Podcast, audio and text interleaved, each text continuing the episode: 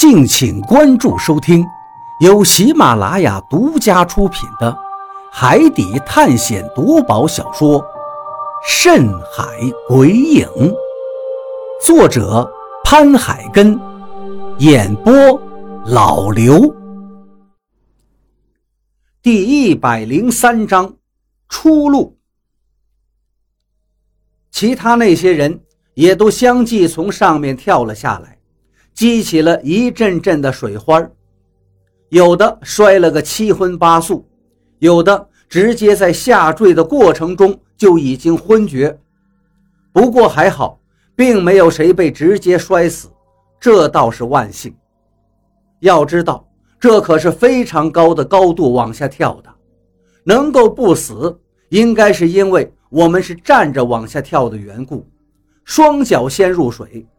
如果换成肚皮或者脑袋先入水，估计就不会这么好了。大概十几分钟的时间，之前上面的人就已经全部跳下来了。说实话，我一直以为敢跟着往下跳的人应该只有一小半，没想到大家竟然都会真的跳下来。或许他们也觉得留在上面也是非常绝望的事情。所以，不如跟着我们赌一把。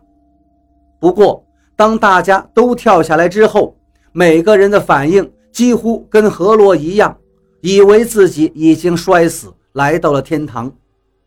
当得知自己并没有死，这里只是一个天然溶洞的那一刻，每个人又都兴奋地蹦了起来，无法抑制心中的狂喜。死后余生的感觉真是无法用言语形容，也许只有经历过从鬼门关走一遭的人才能够真正体会。张广川激动地对我说道：“卞玉，我就知道，相信你一定没错的，哈哈！”我笑了笑，我也真的很自豪，毕竟这一回赌对了，也给大家带来了新的生机。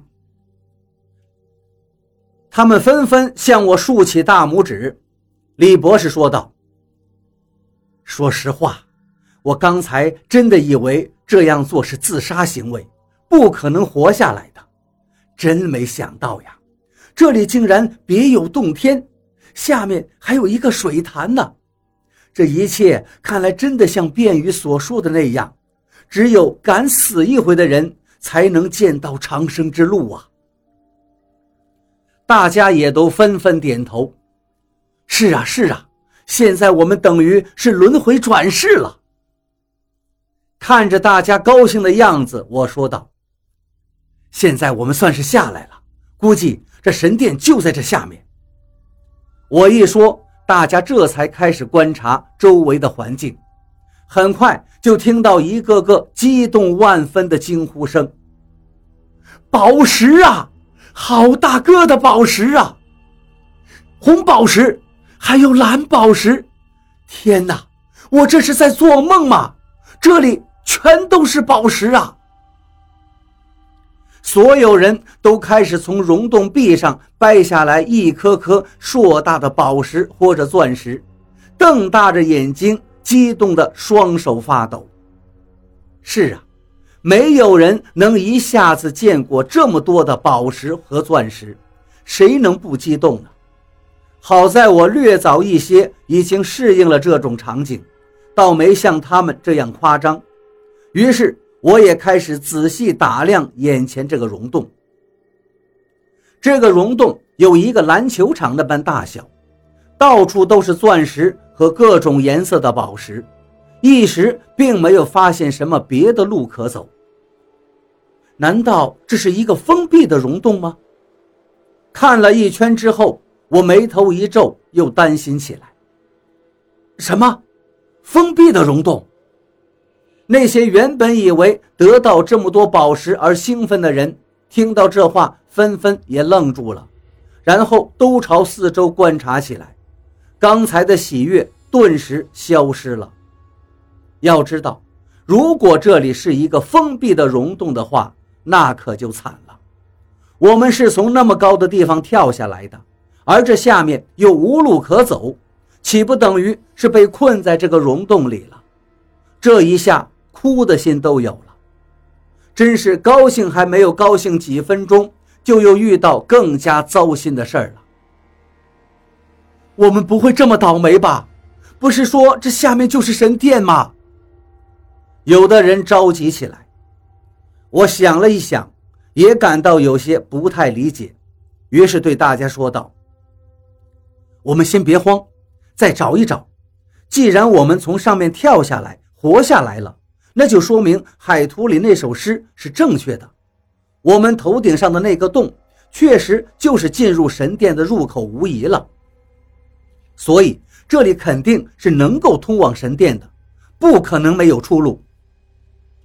大家点了点头，但是每个人都已经是愁容满面了。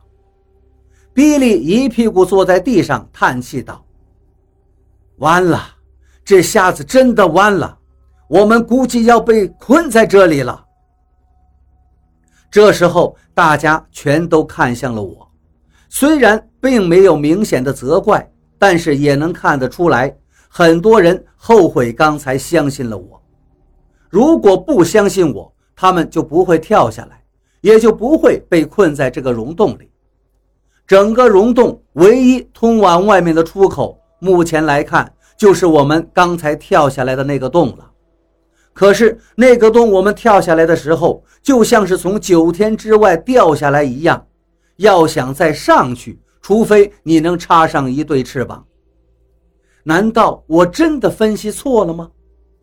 轮回路上见长生。难道不是说跳到这个洞里就能够见到神殿，能够得到长生或自由吗？不可能啊，不可能是现在这个情况啊！我有些想不通了，一时快要疯掉了。我恼怒地从石壁上抓起一大块钻石，往水潭中砸去，同时大吼道：“为什么？为什么会这样？”吼声很大，在溶洞中立刻传来回响。呼啦一声，或许是被我的吼声给惊吓到了，那些通体发出荧光的小鸟，顿时扇动着透亮的翅膀，全都朝另一个方向的角落飞了过去。看到那些荧光小鸟，我有些出神了。这时，何洛走过来。握住我的手，安慰道：“小鱼，不要生气，没有人怪你。我们跳下来的时候，都是已经做好了死的准备的。”张广川也道：“是啊，先不要着急，我们再想想办法。”我没有回答他们，一直盯着那些荧光小鸟。这时，只见那群荧光小鸟已经飞到了那边的一个小落之后。然后竟然消失不见了。看到这儿，我不禁浑身一震，顿时又激动起来。小鸟，小鸟飞走了。什么小鸟？何洛他们突然听到我莫名其妙的这个话，都是一愣。小鸟啊，就是刚才那些在这水潭边上飞来飞去的荧光小鸟，就像萤火虫一样的，他们刚刚好像飞走了。我赶紧说着，同时还比划着。飞走了就飞走了嘛，你干嘛这么激动啊？